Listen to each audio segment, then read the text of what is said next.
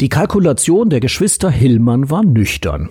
Sollten sie mit Mitte Ende 50 noch einmal einen Millionenkredit aufnehmen, um das Geschäft am Laufen zu halten?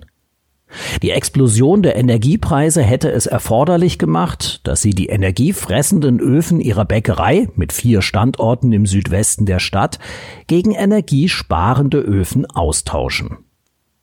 Am Ende kamen Claudia und Matthias Hillmann zu dem Schluss, das ist brotlose Kunst. Sie melden ihr Geschäft ab, das sie in dritter Generation führten und das seit 91 Jahren bestand. Damit gehörten sie zu 5488 Berliner Geschäftsleuten, die im vergangenen Jahr aufgaben. So viel wie seit vielen Jahren nicht. 2022 waren es 3275, 2021 3746. Es sind diese stillen Geschäftsaufgaben, die den Handelsverband seit Monaten alarmieren. Der Prozess ist nicht zu Ende, sagt der Hauptgeschäftsführer des Handelsverbandes Niels Busch-Petersen. In den Lagen jenseits der Haupteinkaufsstraßen erleben wir eine deutliche Ausdünnung des Einzelhandels. So ist in den typischen Kiez-Einkaufsstraßen Berlins, wie der Uhlandstraße in Wilmersdorf oder am Tempelhofer Damm, ein zunehmender Leerstand an kleinen Gewerbeflächen zu erkennen. Es wäre sinnvoll, wenn sich die politische Wahrnehmung auch darauf fokussieren würde, sagt Busch-Petersen. Denn es sind vor allem die großen Namen wie Galeria Kaufhof und KDW, die in der Krise Aufmerksamkeit auf sich ziehen. Der kleine, inhabergeführte Einzelhandel verschwindet lautlos. Aus Sicht des Handelsverbandes ist vorerst keine Besserung in Sicht. Nichts ist leichter geworden, alles nur schwerer, klagt Busch-Petersen. Auch die guten Tarifabstöße in verschiedenen Branchen würden keine Entspannung bringen. Den Lohnzuwachs benötigten die Menschen, um die ebenfalls gestiegenen Alltagskosten zu bestreiten. Für uns Straßenköter, die die Straßen beleben, ist es schwer, sagt Busch-Petersen mit Blick auf den stationären Einzelhandel in den Kiezen, die der Verband vor allem vertritt. Jetzt hat auch die Politik das Problem erkannt. Voraussichtlich im April lädt Wirtschaftssenatorin Franziska Giffey, SPD, zu einem Zentrumsgipfel, um die Einkaufsstraßen wiederzubeleben.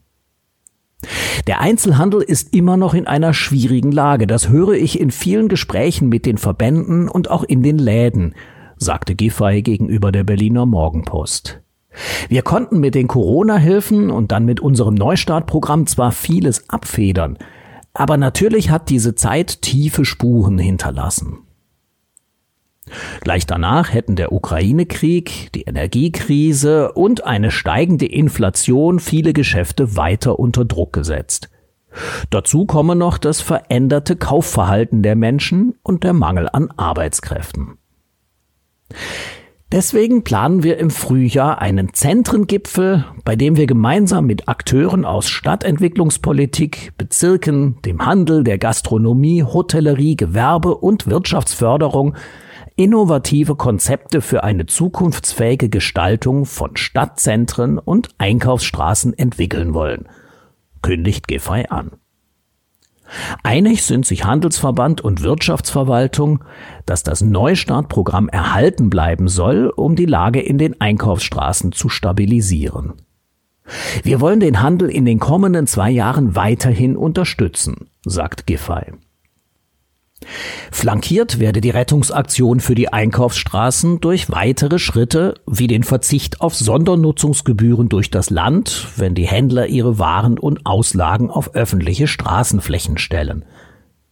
Gerade angesichts der vielen Veränderungen müssen wir uns aber auch grundsätzlicher mit der Frage beschäftigen, wie wir unseren stationären Einzelhandel, unsere Kaufhäuser und die Einkaufsstraßen zukunftsfest gestalten. Hilfestellungen wie der Verzicht auf Sondernutzungsgebühren begrüßt der Handelsverband ausdrücklich, mahnt aber an, dass das in den Bezirken unterschiedlich gehandhabt wird. Eine einheitliche Regelung wäre wünschenswert. Vor dem Hintergrund der vielen Geschäftsaufgaben fordert der Verband zudem eine Unterstützung für Händler, die aufgeben wollen. Es gibt zahlreiche Programme für den Einstieg und die Gründung von Unternehmen, nicht aber, wie man gut wieder rauskommt, sagt Busch Petersen. Gerade in der kritischen Endphase würden Einzelhändler Fehler begehen, Entscheidungen zu spät treffen, Fristen verpassen und an ihrer Idee festhalten, obwohl es schon zu spät ist. Aus Sicht des Handelsverbandes verständlich, aber oft mit finanziellem Schaden verbunden. Für solche Situationen müsste es Anlaufstellen geben, um sich Rat holen zu können. Einig sind sich Handelsverband und Wirtschaftsverwaltung auch darin, dass eine Verstaatlichung des Handels, wie es die Linke im Bund fordert, auf keinen Fall der richtige Weg aus der Krise ist. Die von manchen nun geäußerte Idee, dass der Senat die Warenhäuser am besten verstaatlichen soll, ist allerdings weder seriös noch sinnvoll und erst recht nicht zielführend, sagt Giffey. Eine Rückkehr zum Konsummodell ist ganz sicher nicht meine Vision für eine moderne und wettbewerbsfähige Metropole Berlin. Konsumgenossenschaften waren in der DDR staatlich organisierte Verkaufsstellen vor allem für Lebensmittel.